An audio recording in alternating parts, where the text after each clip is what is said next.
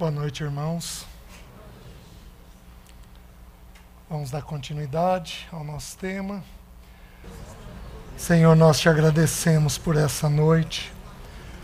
Te agradecemos pela vida de cada um de nós. Te consagramos nossas mentes, nossos corações e nossa vontade. Te consagramos todo o nosso ser e pedimos graça, misericórdia e socorro, porque nós somos muito frágeis. Senhor, nós somos pó. Senhor, nós dependemos totalmente da visitação do Teu Espírito Santo para nos assistir, para nos socorrer.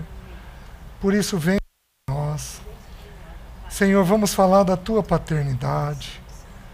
Espírito Santo de Deus, vem sobre os nossos corações, nos ajudando a compreender quem o Senhor é, como devemos reagir ao Senhor. Nos ajuda, Senhor. Visita, Senhor, os irmãos que estão longe daqui. Senhor, nós nos sujeitamos a Ti e resistimos a toda ação maligna. E o Senhor diz que Ele vai fugir de nós. Satanás não tem lugar é, não tem espaço neste local, não tem espaço em nenhum local dos irmãos que estão nos ouvindo. Pedimos a tua proteção e o teu cuidado. Senhor, concede-nos a, da tua graça agora. Nós oramos em nome de Jesus. Amém. Muito bem, meus irmãos. Vocês são corajosos, voltaram, né? Depois de ontem. Ah, Vamos lá. Nós estamos concluindo um estudo que foi iniciado há um ano atrás, um estudo sobre a maneira pela qual Deus disciplina os seus filhos. Há um ano atrás, nós estudamos que Deus tem duas etapas no disciplinar os seus filhos. A primeira é falar, e depois de falar, muitas vezes, quando não resolve, ele produz uma dor em nós. Então, nós concluímos de um jeito muito simples, que o ser humano cresce ou por ouvir ou por sofrer. Então, o único que poderia ter aprendido apenas por ouvir teria sido nosso Senhor Jesus. Jesus precisava sofrer por qualquer coisa que fosse? Não. Mas ele sofreu para nos dar modelo de como é que nós lidamos com dor de como é que nós lidamos com a boa mão do Pai. Todo o sofrimento que o Senhor Jesus viveu foi em decorrência da nossa vida e não da dele. Então ele aprendia por ouvir. O ouvido dele era sensível. O que o pai falava, ele sabia, ele tinha tempo com o pai, tinha sensibilidade ao pai, ele olhava uma pessoa e sabia o tempo de falar, o tempo de calar, o que dizer, como dizer, ele consultava o pai o tempo todo. Jesus era, era único. E eu não sei se a mensagem de hoje de manhã foi gravada ou não, mas se foi gravada, os irmãos podiam ouvir, viu? Porque o irmão Maurício foi, foi gravado os irmãos deveriam ouvir. Ele partilhou a parábola do filho pródigo de um jeito ímpar, ímpar. Não estava combinado entre eu e ele. Nós estamos orando por esse fim de semana algumas semanas já. Não tinha nada combinado. Então, assim, Jesus é maravilhoso. Ele é maravilhoso. Ele é maravilhoso. Nenhuma gota de suor, de sangue, de lágrima teve uma queixa da parte dele. Como ele sabia receber a boa mão do Pai sobre a vida dele. Então eu gostaria que nós tentássemos olhar um pouco a maneira pela qual Deus faz, né? Então, quando se fala de dor, esse não é um tema fácil. Quando se fala de dor, é, a vontade da gente é evitar o assunto. Então, eu avisei os irmãos ontem que seria assim, né? E hoje vai continuar sendo assim, né? porque nós vamos mostrar agora é, é, as etapas que Deus segue no processo de disciplina conosco. Ontem nós fizemos o quê? Eu tive que fazer uma introdução. É, não foi um estudo a respeito da dor. Se nós fôssemos estudar sobre a dor, nós precisaríamos talvez de umas 15 a 20 horas para estudarmos sobre o tema, para abrirmos os textos, é, é, a própria vida do Senhor, o texto de Romanos, o texto de Tiago, o texto de Pedro, para a gente compreender a maneira pela qual nós devemos reagir à dor. Então, ontem não foi um estudo sobre a dor, eu fiz apenas algumas considerações sobre a dor, para nós não confundirmos o estudo de hoje para a gente entender. Então, eu lancei mão de algumas bases, eu fiz oito considerações com vocês para a gente poder entender hoje a disciplina, qual é a dor da disciplina. Então, algumas dores não têm a ver com disciplina, mas tem algumas dores que têm a ver com disciplina. Então, eu vou tentar hoje jogar luz para os irmãos de como Deus faz funcionar. Pensa aí comigo. Que tipo de filho você foi quando teus pais te corrigiam? Os, os teus pais, quando falavam, você ouvia? Você evitava? Você fugia?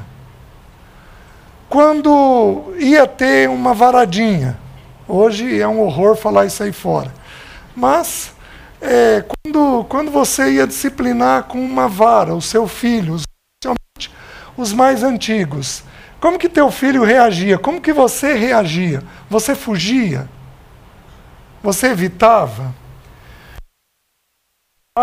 Para te disciplinar. Você brigava com o colo do pai? Você não queria disciplina? Que tipo de filho você foi? Está se respondendo aí? Quem foi um filho fácil na disciplina? Levanta a mão. Levanta alto. Fácil. É, certo. Quem foi um filho difícil na disciplina? Levanta a mão. Oh!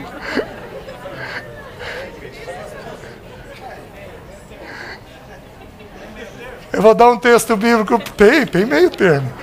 Eu vou dar um texto bíblico para os irmãos, para aqueles que levantaram a mão como sendo difícil. O texto bíblico diz assim: Sabei, pois isso, que o vosso pecado vos há de achar. Aí a gente tem um filho que também é difícil e não sabe por quê, né? Gente, a atitude que a gente teve com os nossos pais, nós temos uma chance enorme de ter com Deus. O tema é o mesmo, né? A gente, a gente pessoa na disciplina. A gente entende, a gente tem ouve e deixa escapar pelo outro ouvido. Você tem filho que ouve e bate boca. Você tem filho que foge não quer receber a disciplina. Você tem filho que fica reclamando consigo mesmo. Meu pai, mas minha mãe. Vocês estão me entendendo? Tem todo tipo de filho.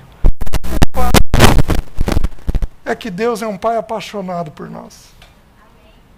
Mas apaixonado.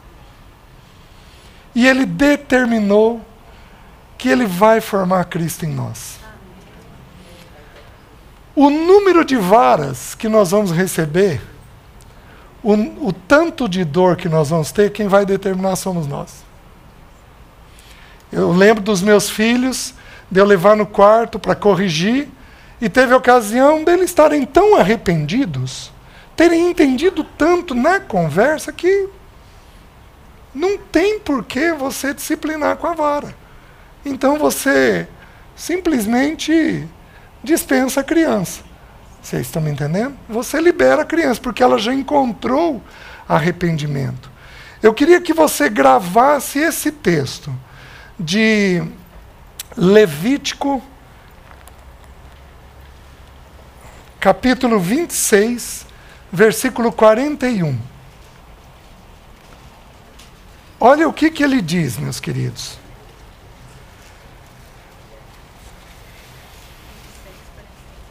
Levítico 26, 41. Olha o que, que ele diz. Ele diz assim: Pelo que também fui contrário a eles e os fiz entrar na terra dos seus inimigos.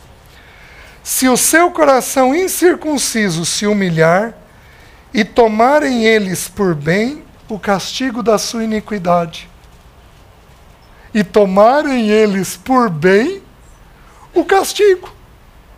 Meus irmãos, quando Deus nos corrige, não é para a gente tomar por mal. Não é para a gente ficar discutindo. Não é para a gente resistir. Mas é para a gente tomar por bem o castigo. Quando algo errado é feito, aquilo precisa ser punido. A lei diz isso. Qualquer instituição simples diz isso. Qualquer lei trabalhista diz isso. Se um funcionário agir errado, ele é passível de uma punição. No exército se diz isso. Se um soldado agir errado, ele é passível de uma punição. Nos governos existe isso. Se alguém agir errado, ele é passível de uma punição. Por que seria diferente no contexto familiar? Agindo de forma inadequada, há uma punição. E o que, que nós precisamos fazer? Nós precisamos tomar por bem quando Deus vai nos corrigir. Nós não podemos ter isso por mal. É como se nós tivéssemos que abraçar a correção. Então, ao invés de fugir do Pai, nós vamos até o Pai. Ao invés de esconder a verdade, nós vamos dizer a verdade. Ao invés de evitarmos o olhar do Pai, nós vamos, envergonhados e constrangidos, olhar o olhar do Pai com vergonha, com tristeza pelo que fizemos. Então, nós precisamos responder bem a maneira pela qual o Pai nos conduz. Mas ele precisa, se nós não estamos ouvindo a voz dele, ele precisa nos corrigir por uma dor. Meus queridos, a Bíblia diz que a correção livra a alma da criança do inferno. Nós não estamos falando de pouca coisa. Nós estamos falando que a correção de Deus nos livra do inferno, nos livra de pecados graves, nos livra de pensamentos complicadíssimos. Toma um caminho aí, se afasta por anos da sua vida. Quanto tempo vai levar para fazer esse caminho de volta? Então, Deus, como um pai amoroso e gentil, se nós não ouvirmos, ele precisa produzir em nós uma sensação de dor para nos trazer de volta para o caminho. Ele faz isso de forma com limite, ele não é agressivo, ele nunca levanta a voz, Deus não é estúpido. Nós precisamos dissociar a palavra castigo da palavra agressividade. Deus não tem um, um milímetro de agressividade na atitude dele. Deus, Pai, não é assim. Ele é amoroso, terno, gentil, cuidadoso, dócil, com uma voz suave. Ele é extremamente gentil. Vocês vão ver pelos textos que até o que nós deveríamos colher, ele nos ajuda a colher. Sabe aquele pai que, que ó, você vai ter que ter isso daqui agora, mas ele fica o tempo todo cuidando da gente para ver se a gente está suportando bem aquela punição, aquele castigo que está vindo. Então, nós temos que dissociar a palavra castigo, a palavra dor, a palavra açoite, de coisa complicada, de gente perversa perversa, maldosa, gente que mata. Deus Pai não faz nada disso. Ele é dócil com a nossa vida. Ele tem, do meu ponto de vista, quatro etapas. Hoje eu aprendi uma coisa com o Thomas, que tem coisa que a gente escreve a lápis. Então, essas quatro etapas eu vou escrever a lápis. Porque pode ser que eu descubra mais alguma etapa dentro dessa forma de Deus falar. Tem uma tem uma, por exemplo, que eu não estou mencionando, porque eu acho que ela é chocante demais para eu mencionar de qualquer jeito. Eu, eu vou ter que estar tá bem preparado para quando eu for mencionar, eu aviso vocês, né, dessa outra etapa da parte de Deus. Mas tem quatro etapas que são muito claras da parte de Deus no processo de disciplina. A primeira, então nós entendemos, nós somos ensinados que quando a gente vai corrigir um filho, nós vamos punir ele. O que, que Deus faz? Ele produz uma dor. Mas a dor que ele produz, a primeira etapa, é que ele deixa que a consequência do erro haja sobre nós. Ele deixa que o pecado faça mal para nós. Porque tudo que o homem planta, ele colhe. Então ele deixa que o próprio erro que nós cometemos produza um efeito ruim dentro de nós. Deus é muito inteligente. Ele usa o próprio erro para vir, para que aquela consequência do erro venha sobre nós. Qual é a base disso? A primeira é Gálatas 6,7. De Deus não se zomba, pois tudo aquilo que o homem semear, isso também colherá, ceifará. Então, o próprio erro que nós cometemos, ele traz um peso contra nós. Então, por exemplo, todo pecado gera tristeza no espírito. Então você vai ficar mais abatido. Deus deixa isso. Todo pecado, pequeno ou grande, rouba a paz. Vai te roubar a paz. Você vai ficar sem paz. Sabe quando você deita e você não pode dizer, ai pai, boa noite. Porque você está sem paz. Você quer puxar a coberta e. Você tem vergonha. É outra consequência natural de quando nós erramos. A gente erra, a gente tem vergonha. Então Deus usa todas essas coisas contra a gente.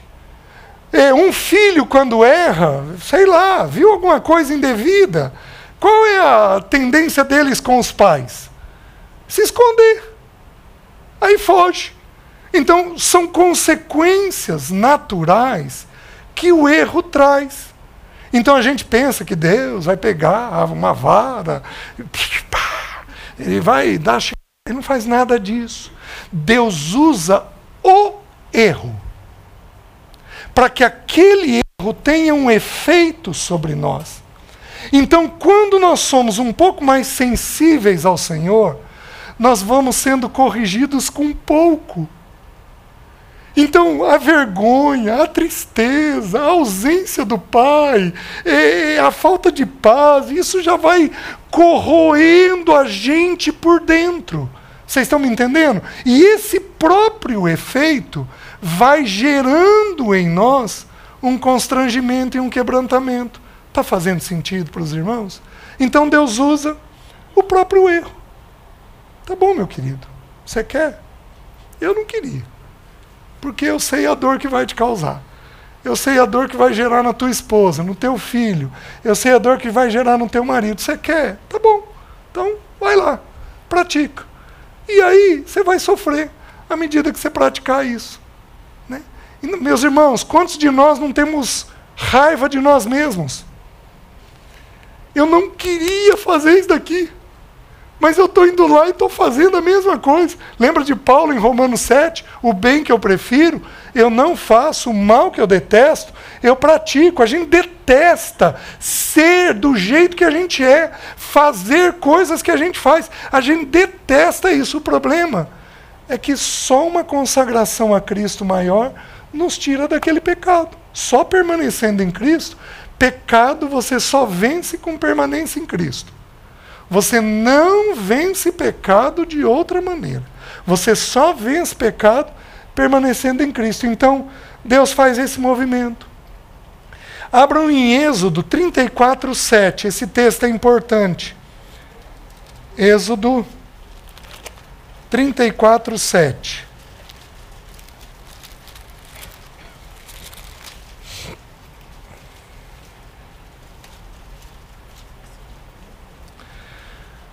Que guarda misericórdia em mil gerações, que perdoa a iniquidade, a transgressão e o pecado.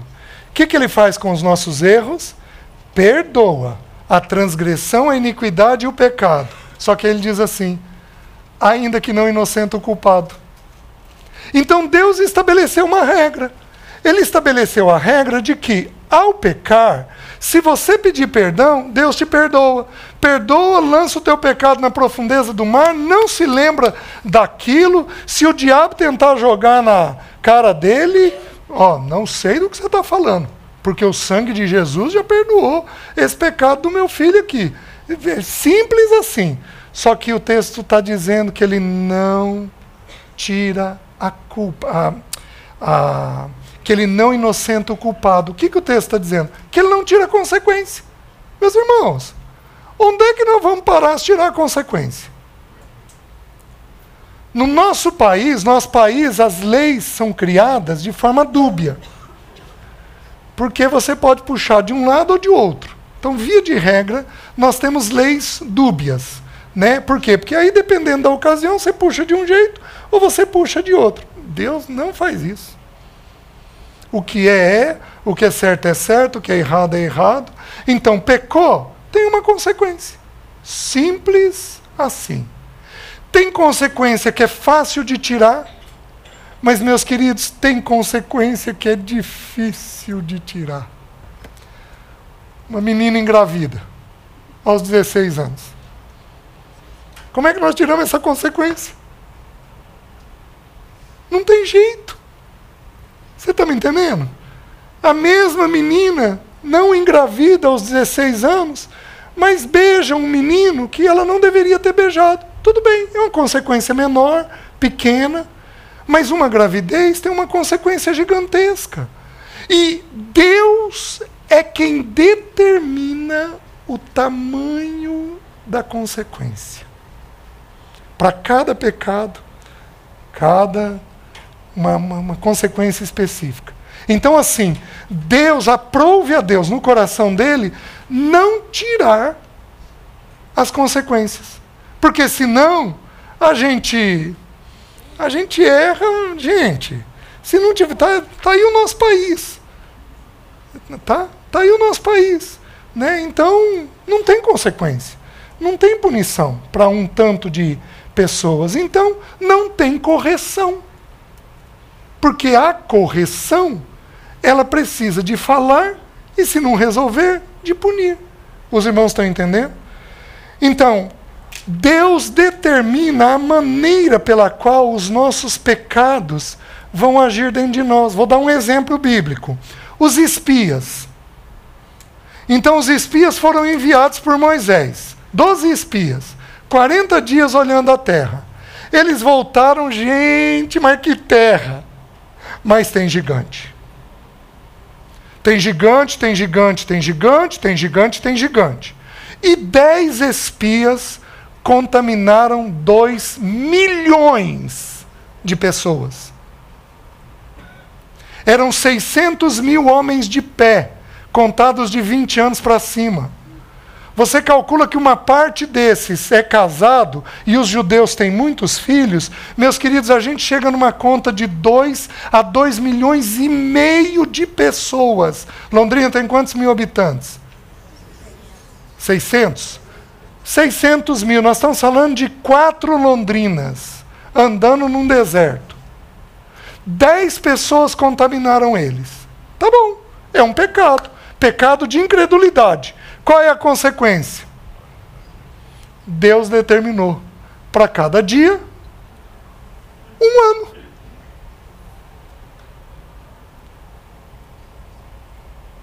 Pesado.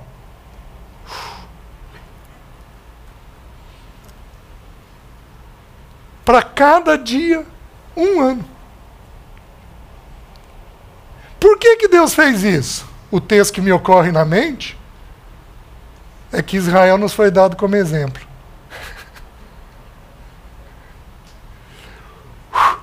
Assustador. Mas Deus é tão. Então, nós temos que entender que o tamanho da consequência. Uma vez eu ajudei uma pessoa, ela num surto, ela teve uma desordem sexual e ela teve muitos relacionamentos sexuais em um ano não engravidou, não pegou uma DST. Sem preservativo, estava surtada. Sem preservativo, sem nada. Desculpem colocar isso. Tive uma outra que eu cuidei, teve um relacionamento inadequado. Voltou com câncer.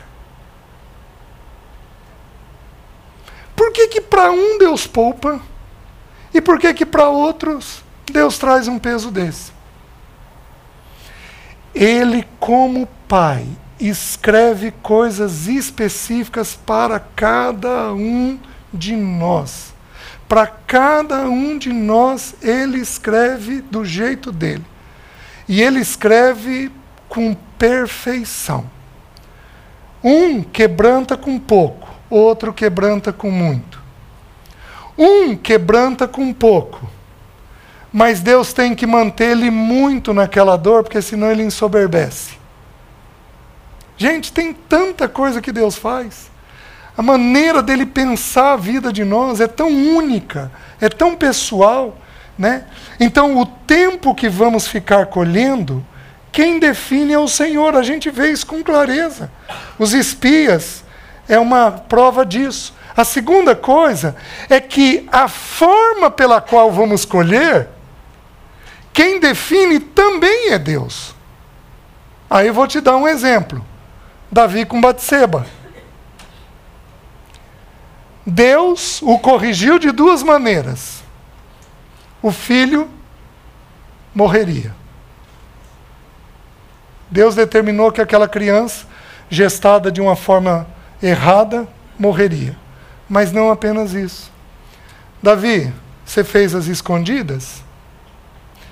Eu vou revelar dos telhados. Porque alguns de nós, Deus mantém no oculto, mas alguns de nós, Deus expõe. Em Davi expôs. Vocês estão me entendendo?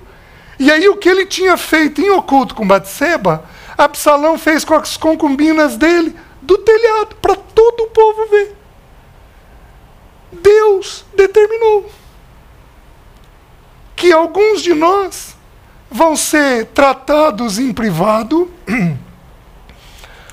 todos seremos tratados em, privado. Mas alguns de nós, Deus pode levar, inclusive, a público. Eu tive uma experiência uma vez, não sei se eu já contei isso para os irmãos ou não. Então eu, eu, eu fui trabalhar, e aí a, a primeira pessoa com quem eu ia conversar, ela tinha passado numa irmã para orar. E essa irmã de oração nunca, nunca tinha me visto, sabia de mim, mas nunca tinha me visto. Então, a, a minha cliente falou: Ah, eu estou indo agora lá no César, vamos orar por ele? E a irmã pegou e orou por mim. E ela mandou uma, um recado para mim, uma profecia. Diz para o César que há um livro em cima da mesa dele que não me agrada. A irmã chegou e me entregou a profecia. Olha o que, que tinha acontecido no dia anterior. Eu precisava de um material com código de, de doenças. E eu fui numa biblioteca, num, numa livraria conhecida, peguei três livros em consignação, peguei para levar, para eu olhar, ver se me atendia e então comprar os livros. Levei, peguei os três, levei à noite para casa, na manhã seguinte peguei, levei é, é, para o meu trabalho, coloquei lá no meu trabalho, pus em cima da mesa, a irmã chegou e deu essa profecia. Aí eu virei para ela e falei, ó, eu fui ontem não, numa livraria, peguei três livros, está aqui em cima da minha mesa, e aí na hora do almoço eu fui olhar, um dos livros era numerologia. E aí Deus falou comigo, não faça nada errado porque eu te exponho. A hora que você estiver fazendo errado, vai ter irmãos que vão saber, porque eu vou revelar. Então você mantenha o temor diante de mim. Deus falou isso com muita clareza ao meu coração. Vocês estão me entendendo? Meus queridos, Deus tem me dado muito para eu fazer bobagem. Tem um texto que me consome Ai daquele que fizer tropeçar um destes meus pequeninos. Meus queridos, tem muita gente abaixo de mim. Muita gente. O Senhor falou com clareza. Então, Deus é livre para expor alguns de nós. Então, alguns ele trata em secreto, com cuidado, com amor, com zelo. Outros precisa ser expostos. Quem define isso é o próprio Senhor. Vocês estão conseguindo entender? O próprio Senhor quem define isso daí. Que mais? Na colheita, tudo que implanta, ele colhe. Pecou, eu vou deixar que o pecado haja sobre você. Certo? Deus é um pai tão amoroso, tão amoroso, que na colheita, ele fica cuidando de nós. Abram em Deuteronômio.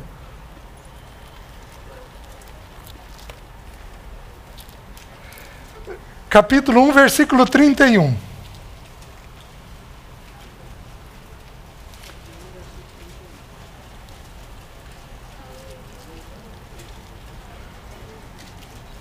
Vamos ler o 30, 1, 30 e 31. Deuteronômio, capítulo 1, versículo 30 e 31.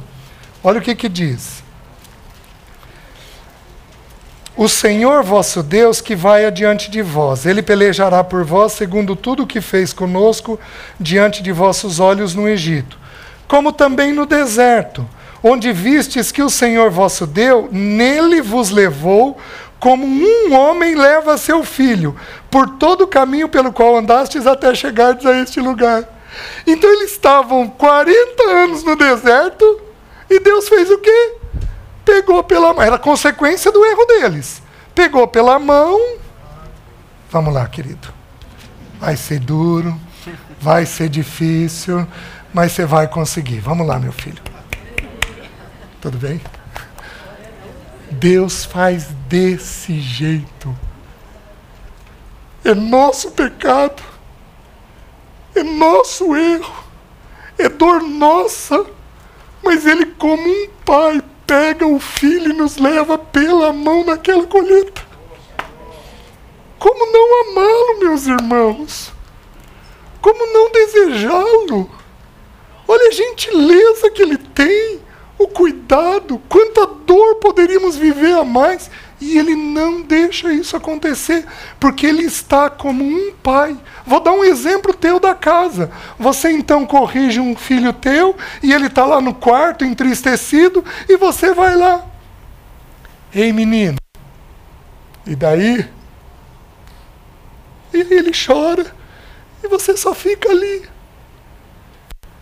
um pai amoroso e gentil cuidando de nós o tempo todo. Ele é perfeito na maneira de fazer e de agir. Vejam o capítulo 2, versículo 7. Olha o que, que diz. O livro de Deuteronômio é um livro onde a gente compreende a paternidade de Deus no Velho Testamento. Se os irmãos quiserem ler com essa ótica, vai ajudar bastante os irmãos. Olha o capítulo 2, versículo 7. Pois o Senhor teu Deus te abençoou em toda a obra de tuas mãos. Ele sabe que andas por este grande deserto estes 40 anos. Teu Deus, teu Deus esteve contigo. Coisa nenhuma te faltou. Mesmo na nossa consequência, ele é pai. E não nos falta absolutamente nada. Diferente de alguns pais, quando, especialmente os mais antigos, nossos pais disciplinavam, não quero te ver, não quero saber de você, sai daqui, coisa desse tipo. Deus não faz isso. Ele é um pai que nos constrange pela presença dele, mas ele é um pai que está ao nosso lado o tempo todo. Os irmãos estão entendendo? Vejam o capítulo 8, versículo 2. Capítulo 8, vou começar com o versículo 1, olha o que, que diz. Cuidareis de cumprir todos os mandamentos que hoje vos ordeno, para que vivais e vos multipliqueis, e entreis, e possuais a terra que o Senhor prometeu sob juramento a vossos pais. Recordar-te-ás de todo o caminho pelo qual o Senhor teu Deus te guiou no deserto estes quarenta anos, para te humilhar, para te provar, para saber o que estava no teu coração, se guardarias os teus os seus ou não os seus mandamentos. Ele te humilhou e te deixou ter fome, e te sustentou com maná, que tu não conhecias nem os teus pais conheciam, para te dar a entender que não só de pão viverá o homem, mas de tudo que procede da boca do Senhor viverá o homem. Nunca envelheceu a tua veste sobre ti, nem se inchou o teu pé nestes quarenta anos. Sabe, pois, no teu coração, que como um homem disciplina seu filho, assim te disciplina o Senhor teu Deus. Oh, gente, que coisa maravilhosa! Ele nos ajuda na colheita. Ele tem um caminho até na colheita. O erro é nosso, o pecado é nosso, quem fez errado fomos nós, mas ele tem um caminho até para sairmos disso. Vocês entendem? Então, primeira etapa, Deus nos entrega as consequências do nosso próprio erro. Mas tem filho que não é o suficiente. Tem filho que ainda insiste no pecado ele ainda quer pecar. Ele ainda quer trilhar aquele caminho de teimosia. O que, que Deus faz? Deus dá para o filho o que ele tanto quer.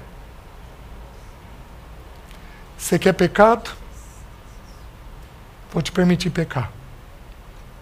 Então Deus permite que o pecado venha numa quantidade intensa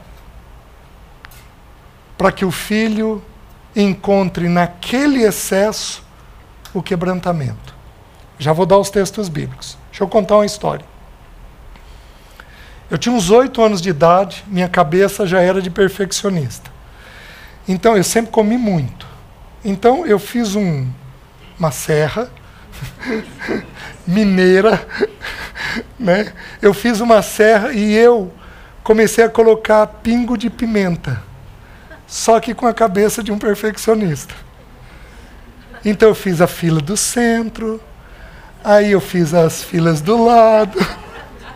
E o meu pai, no meio do caminho, virou e falou: Para que você não vai dar conta. E eu, não, vou dar sim. Gente, ó, eu tenho a cena do prata com arroz por cima e aí aqueles pingos vermelhos. Ficou bonito. Comecei a comer. Não dei conta. Meu pai fez eu comer. Tudo. Não como pimenta até hoje. Estou dando um exemplo simples do princípio que eu vou ensinar. Você quer muito isso? Você tem certeza que você quer muito isso? Não vale a pena. Já te corrigi ali atrás por causa disso. Você tem certeza que você quer isso? Tá bom, vou te dar. Mas vou te dar numa quantia grande. Para você ver que não vale a pena. Onde nós vemos isso? Nós temos dois textos singulares. Um Maurício partilhou hoje de manhã. Aonde que um judeu ia dar a herança em vida? Porque Provérbios diz que a herança dada em vida, ela é amaldiçoada. Ela não tem a bênção de Deus. Aonde que um judeu ia dar herança em vida? Só em cima desse princípio que eu estou explicando para vocês. Eu duvido que aquele pai não tenha tentado dissuadir o filho, mas filho, filho, filho, o texto oculta isso. Mas como aquele pai é Deus, Antes de dar, falou. Antes de produzir a dor, falou. Mas meu filho, meu filho, meu filho, você quer mesmo, meu filho? É isso que você quer? Tá bom, vou te dar. E deu. Esse é um texto. Mas um outro texto que é claríssimo nas Escrituras é o texto das codornizes. Abram em Números, capítulo 11,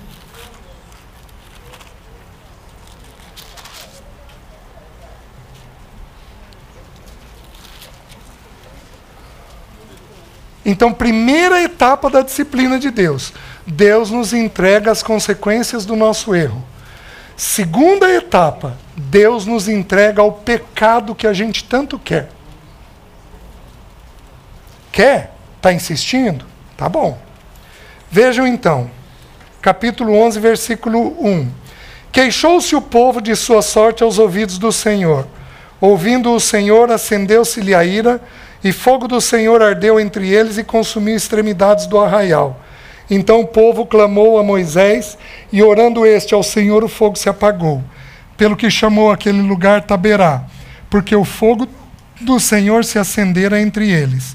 E o populacho que estava no meio deles veio a ter grande desejo das comidas dos egípcios, pelo que os filhos de Israel tornaram a chorar e também disseram: Quem nos dará a comer carne? Gente, aqui de novo populacho, essa palavra populacho, significa os estrangeiros, os que não eram israelitas, que vieram com o povo lá do Egito. Então haviam egípcios misturados no meio de Israel. Esse era o populacho. Então eles viraram e começaram a. Ah, estamos com saudade, estamos com saudade das comidas, das comidas, das comidas, e de novo contaminou todo o povo. Todo o povo foi contaminado. Aí o versículo 5. Lembramos-nos dos peixes.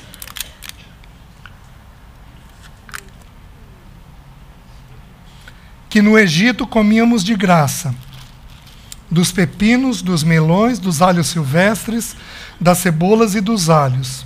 Agora, porém, seca-se a nossa alma, e nenhuma coisa vemos senão este maná. Ah, até aqui. Ah, então o povo queria comer comida. E começou a falar, falar, falar, falar, falar. E Moisés foi orar ao Senhor.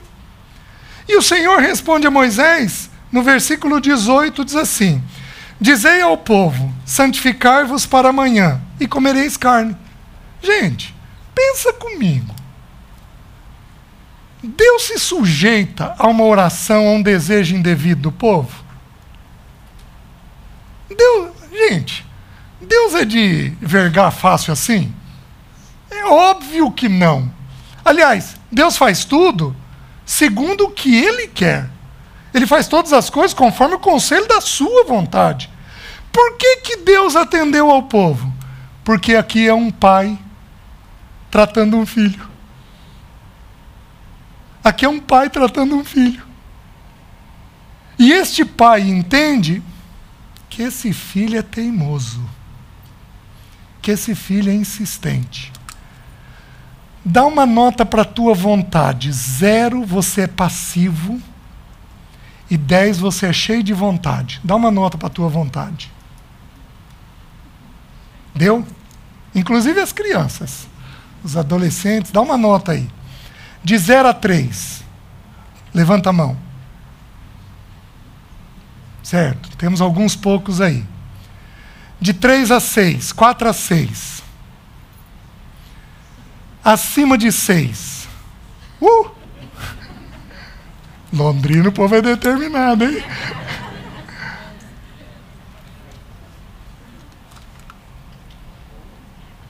Essa determinação é teimosia? Alguns dos irmãos aqui que levantaram a mão, que são determinados, são teimosos? Se são, hum, passamos a primeira etapa, vamos chegar na segunda. Olha o que, que Deus diz. Disse o Senhor: Santificar-vos para amanhã e comereis carne. Porquanto choraste aos ouvidos do Senhor, dizendo: Quem nos dará carne a comer? Íamos bem no Egito pelo que o Senhor vos dará carne e comereis. Não comereis um dia, nem dois dias, nem cinco, nem dez, nem ainda vinte, mas um mês inteiro, até vos sair pelos narizes, até que vos enfastieis dela, porquanto rejeitaste ao Senhor que está no meio de vós. Segunda etapa da disciplina de Deus. Deus dá uma sobrecarga daquilo que a gente tanto quer. Ele tenta falar, ele tenta dizer, ele produz uma dor de consequência do nosso erro. Mas os teimosos, os obstinados, são teimosos. São obstinados. Eu quero porque quero, porque quero, porque quero, porque quero. Tá bom. Tá bom. Então, como que eu vou fazer? Deixar você sofrer só com aquilo que você quer não foi o suficiente. Então, eu tenho que te dar uma dose excessiva do que você quer. E Deus mandou codornizes. Meus queridos, 2 milhões e 400 mil pessoas, um metro de codornizes no arraial. Um metro de codornizes. Alguns estudiosos acham que chegava a pegar 5 quilômetros de codornizes. Então, se você for teimoso no que você tanto quer, Deus vai te dar. O problema, então a gente pode olhar o texto e pensar: nossa, vamos orar porque Deus dá. Tentam entender uma coisa: nem toda resposta de Deus é abençoada por si só. Porque junto com as codornizes Deus mandou o anjo do julgamento. Então Deus estava dando codornizes como um pai dando um presente para um filho? Não. Deus estava julgando o coração deles. Junto com o anjo do julgamento, morreram muitas pessoas em Israel. Eu suponho que aqueles que desejaram demais isso, Deus os julgou, matando-os. Vocês estão entendendo? Eles comeram carne e nunca mais tiveram esse problema.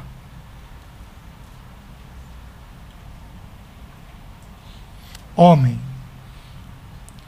toma muito cuidado em querer crescimento financeiro. Mas toma muito cuidado. Porque dinheiro, o amor ao dinheiro é a raiz de todos os males. Queridos, como nós temos que ter cuidado com aquilo que a gente tanto deseja. Como nós temos que ter cuidado com aquilo que a gente tanto deseja. Porque se não for segundo a vontade de Deus e continuarmos desejando, será teimosia, ele vai nos dar um pouco da experiência com a consequência do pecado, mas se não resolver, ele vai nos entregar ao pecado. Tá bom, pode ir. Nossa, quantas vezes eu vi isso ajudando irmãos. Irmão, nós temos que liberar. É um adulto. O que, que você vai fazer? Você vai segurar? Você vai tentar conter o pecado? Você tem que liberar. Deus Pai não tem medo de nos entregar o pecado. E Ele vai deixar com que a consequência do pecado, quando vem em dose excessiva, ela própria corrija a gente. Os irmãos estão entendendo? Então a segunda etapa é essa. Então, na primeira, ele nos entrega a consequência do pecado. Mas na segunda, ele nos entrega o próprio pecado.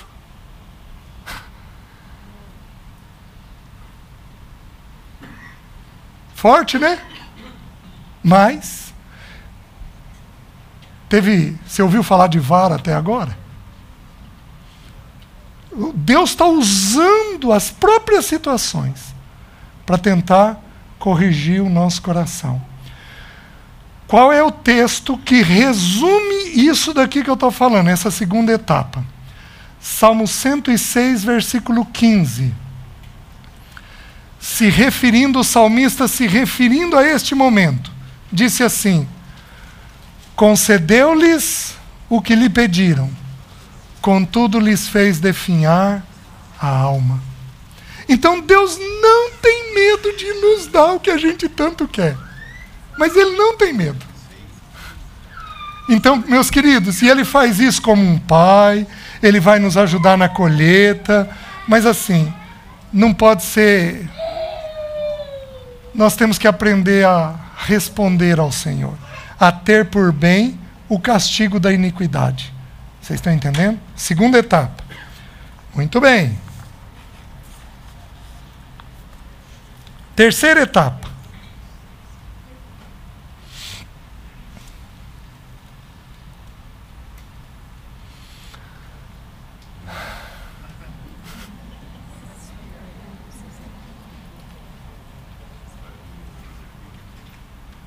Deus levanta inimigos. Deus levanta gente problemática na vida da gente. Deus levanta problemas com pessoas. Se eu pedisse para levantar a mão, eu não vou. Não tem nenhum sistema familiar aqui que não tenha gente que tenha problema com pessoas. Às vezes da própria família. Porque Deus usa isso, meus queridos. Isso também é uma estratégia de Satanás. Quando Satanás não consegue despertar o nosso pecado, ele levanta pessoas para fazer oposição. E Deus dá permissão para isso. Né? Então ele tenta a todo custo despertar o nosso pecado, porque é, é, é o que ele quer fazer. É, para vir para ir para há duas semanas atrás eu fui para Campo Grande. Se você imaginar coisa que deu problema na casa, eu tive. Eu, fui, eu tive um irmão que foi comigo. Pois essa a esposa desse irmão, na hora que foi sair de carro, o portão abaixou e pegou o carro. Então nós sabíamos que era um ataque espiritual contra nós. E louvado seja o nome do Senhor. Porque Satanás tenta fazer essas bobagens, porque não conseguiu despertar pecado. Ele primeiro tenta despertar pecado. E aí ele tenta levantar esses inconvenientes, essas contrariedades do dia a dia. E quando ele não consegue, ele também pode levantar inimigos.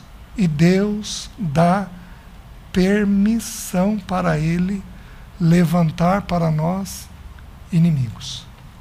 Onde a gente vê isso com muita clareza? Nós temos que entender que Israel foi dado como exemplo para, para nós. 1 Coríntios capítulo 10. Então Israel é um modelo da igreja. Então eu estou me baseando em Israel para a gente entender a maneira pela qual Deus Pai age conosco. Vejam em Juízes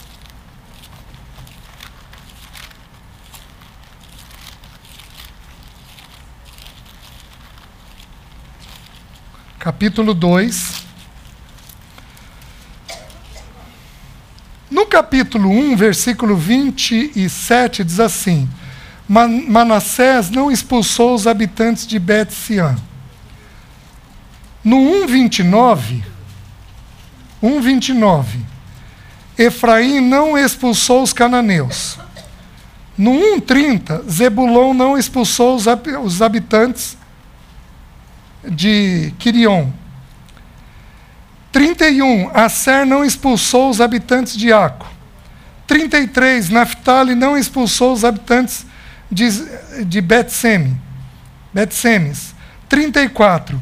Os amorreus arredaram os filhos de Dan até as montanhas e não os deixaram descer ao vale. Meus queridos, a ordem era o quê? Tira o povo. E eles não fizeram eles descumpriram uma ordem do Senhor. E este povo serviu de laço para eles. Então o povo que eles deixou serviu de laço para eles. Então o que, que Deus fez? As duas primeiras etapas nós vamos encontrar. Deus primeiro é, traz a consequência do pecado, depois Deus os entrega ao pecado, mas e a terceira etapa? Deus começa a levantar inimigos, oposição para a gente. A gente passa a ter oposição. Nem toda oposição é um ato disciplinador de Deus. Nós temos que lembrar das regras de ontem. Porque senão você vai achar que. Lembra que em nem toda disciplina de Deus há pecado. É, em, nem toda situação que Deus traz, toda dor, desculpem, não disciplina, nem toda dor que Deus traz, existe pecado. Aqui, no caso, existia. Então, no capítulo 2, versículo 3, diz assim: Pelo que também eu disse, Deus falando, não os expulsareis de diante de vós, antes vos serão por adversários, e os seus deuses vos serão por laços. Então, o que, que Deus fez? Deus estabeleceu que aqueles inimigos, aqueles adversários iam passar a ser inimigos. Vejam o capítulo 2, versículo 13 porquanto deixaram o Senhor e serviram a Baal e a Astarote. Pelo que a ira do Senhor se acendeu contra Israel e os deu na mão dos espolhadores, que os pilharam, e os entregou na mão dos seus inimigos ao redor, e não mais puderam resistir a eles. Por onde quer que saíam, a mão do Senhor era contra eles para seu mal, como o Senhor lhes dissera e jurara, e estavam em grande aperto. Então, meus irmãos, o que, que Deus faz? Deus nos entrega a pessoas que vão fazer mal para nós. Não levanta a mão.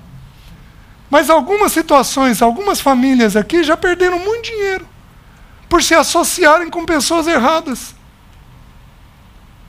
Alguns já perderam dinheiro por terem um caso. Um envolvimento indevido com alguém que o Senhor não aprovava, um caso afetivo, sexual, e, e, e trouxe consequência, inclusive financeira. Porque quando Deus não está na situação, o dinheiro vaza, escorrega entre os dedos. Dinheiro abençoado é o dinheiro que o Senhor deu sim para ele. Quando envolve pecado, meus queridos, o dinheiro escorrega entre os dedos. A Bíblia diz assim: a riqueza de origem iníqua fará para si asas. Bate asa e vai embora. Então Deus levanta pessoas que vão gerar para nós sofrimento. Então o que, que aconteceu aqui? Deus, para tratar Israel, levantava um inimigo. Aí o inimigo pilhava, roubava, não deixava a nação avançar, é, é, misturava com os deuses dele, trazia uma série de consequências. Aí, depois de um grande período de afastamento de Deus, Deus mandava um juiz, o juiz pregava o retorno ao Senhor, o povo se arrependia e Deus tirava o inimigo. Então nós temos que entender que Deus vai levantar opositores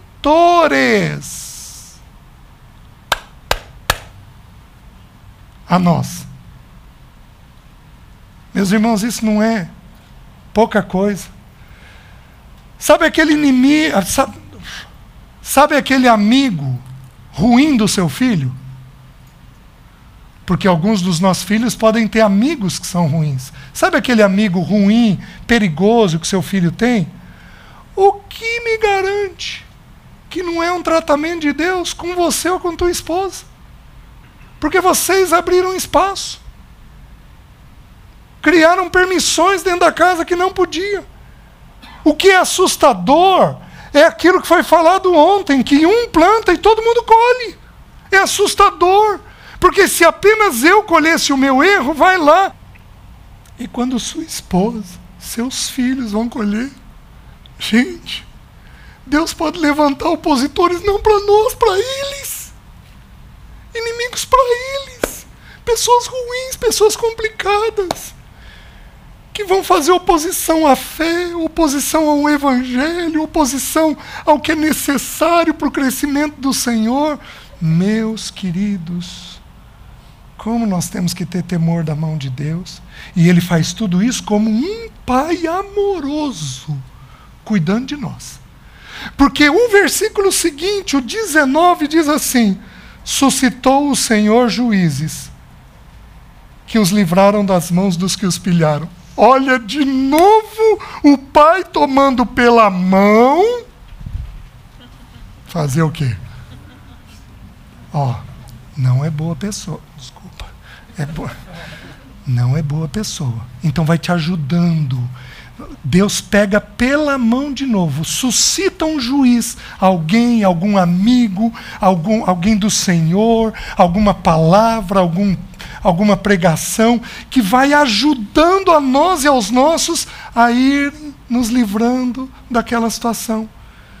Deus produz disciplina, mas produz o livramento dentro dela. Que coisa maravilhosa que é isso, meus irmãos. Os irmãos estão entendendo? Então o Senhor não tem medo de deixar isto acontecer gente que tem oposição, meus queridos. Davi era um homem com muitos pecados. E Davi, em partes, retrata a vida do Senhor. Mas Davi sofreu com amigos próximos. Não és tu, meu amigo, meu irmão. Juntos não íamos às casas, à casa de Deus e o adorávamos. E foi esse irmão próximo, gentil e amoroso, que feriu Davi. O Senhor Jesus também teve irmãos que não atenderam ele. Então Davi podia apenas estar retratando a vida do Senhor, ou Davi podia estar sendo disciplinado. Aliás, Davi foi, porque o que ele teve de inimigo é uma coisa impressionante. Então o Senhor também usou pessoas para poder corrigir a vida dele. Então Deus levanta opositores. Qual é a solução quando nós temos esse estágio? Olha Juízes 10, 16.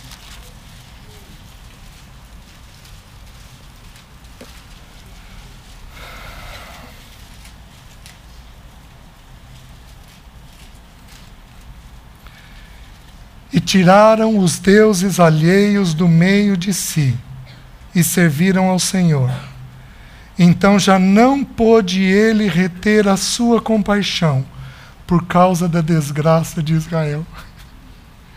Ele não retém a compaixão dele. Deus não dá conta de um joelho no chão. Deus Pai não dá conta de um coração vergado, de um joelho vergado na presença dele. Deus não dá conta. Ele não contém a sua compaixão. Ele vem e derrama a compaixão dele por nós. Amém, meus irmãos? Terceira etapa. Primeira etapa, ele nos entrega a consequência dos erros. Segunda etapa, ele nos entrega ao próprio pecado. Terceira etapa, ele levanta adversários, inimigos para nós quarta e última etapa. Só que aqui eu tenho que fazer algumas considerações. Porque qual é a última etapa? Deus se afasta.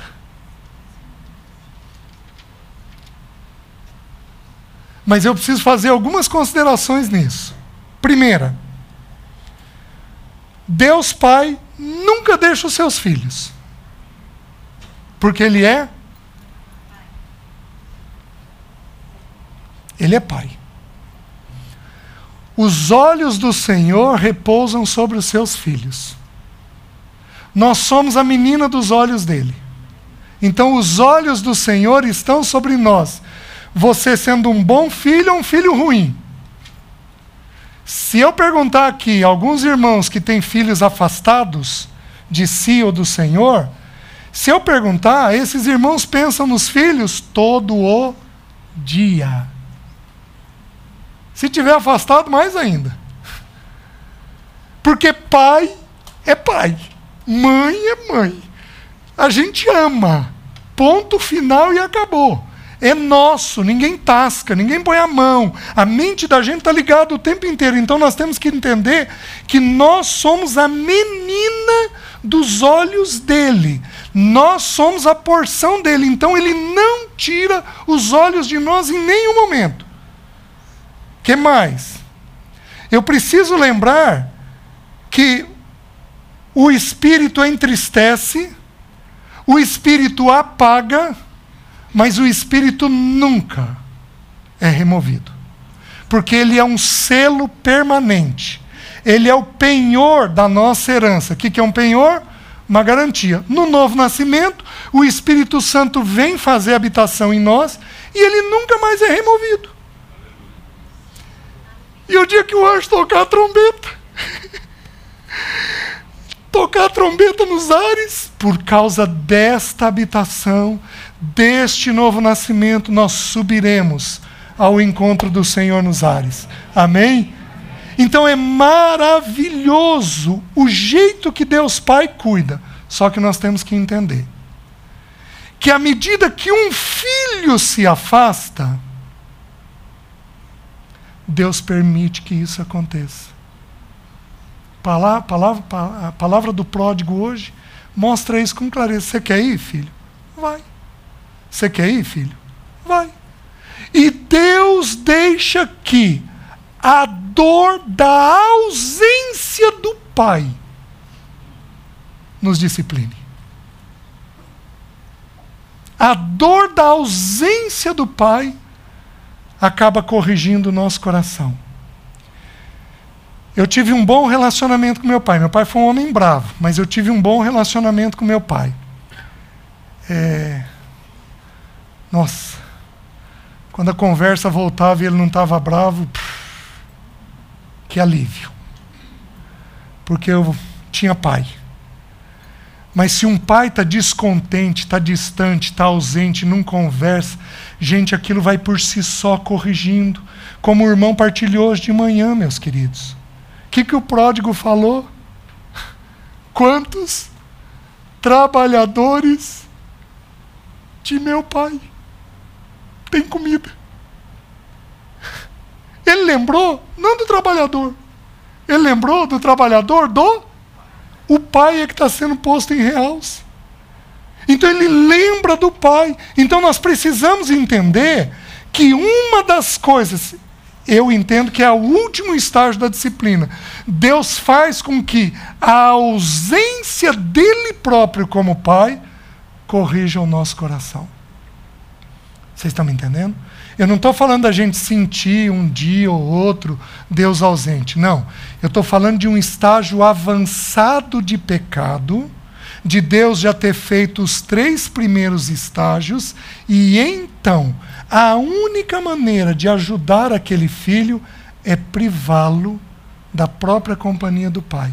Não porque o pai não queira ter ele, mas porque o filho não quer ter as condições do pai para viver. Vocês estão entendendo? Onde a gente vê isso? Jeremias. Foi ele que viu o cativeiro. Capítulo 6, versículo 8.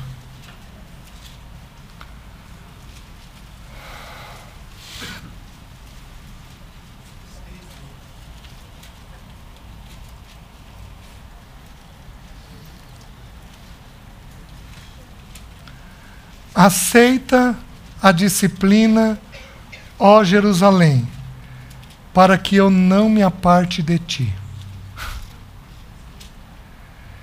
Para que eu não te torne em assolação e terra não habitada. Ele se aparta de nós, sem tirar os olhos de nós, sem deixar de ser pai, sem cuidar de nós. Meus queridos, eu vou dar um exemplo simples. Alguns de nós aqui talvez tivemos pecados, eu já compartilhei os meus com os irmãos. E a gente ficou um, dois, três anos naquele pecado. Deus deixou de pôr comida na tua mesa? Deixou de te dar saúde? Porque Ele é um pai que olha por você o tempo todo. Mas você teve o frescor da presença dele?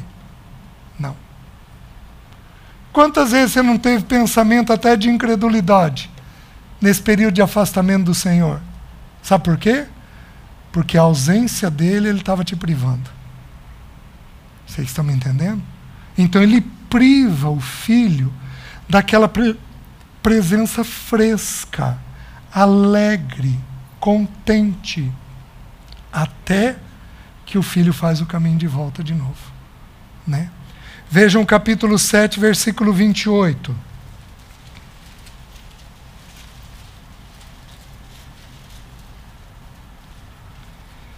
Dir-lhes-á: Esta é a nação que não atende à voz do Senhor seu Deus e não aceita disciplina. Já pereceu. A verdade foi eliminada da sua boca. Meus queridos, Deus só habita onde há o quê? Verdade, porque Deus é luz. Eles não tinham mais a doce presença de Deus. Uma vez eu tive uma experiência. Isso tem aí uns. Tem uns 30 anos. Talvez, uns de 25 a 30 anos. Eu acordei uma manhã com uma. Era uma segunda-feira de manhã. Eu acordei uma manhã com uma sensação de que eu ia deixar Deus. Mas, gente, que coisa horrível. Eu vou largar Deus, eu vou largar Deus, eu vou desistir da caminhada, eu não quero mais, eu vou largar Deus. E, gente, Não tinha porquê. Aí fui trabalhar, aquele negócio foi me consumindo de manhã, cheguei em casa, falei com a Alessi, Lê, eu estou com tal sensação, conversei um pouco, falei, aliviei, mas aquilo ficou me corroendo. Mas me corroeu. Segunda-feira cheguei à noite, sentei com a Alessi, conversei com a Alessi, passei um pente fino na vida, não tinha nenhum pecado significativo, nenhuma coisa que pudesse estar gerando aquilo em mim. Dormi com aquela sensação, acordei na terça-feira com a sensação, fui orar, o Senhor falou comigo. Eu estou te dando o sentimento que um irmão está vivendo. O Senhor depositou em mim o que alguém estava passando. Uma semana depois, esse irmão me liga. Ele descreveu a minha sensação. Ele era um líder, estava no sétimo adultério.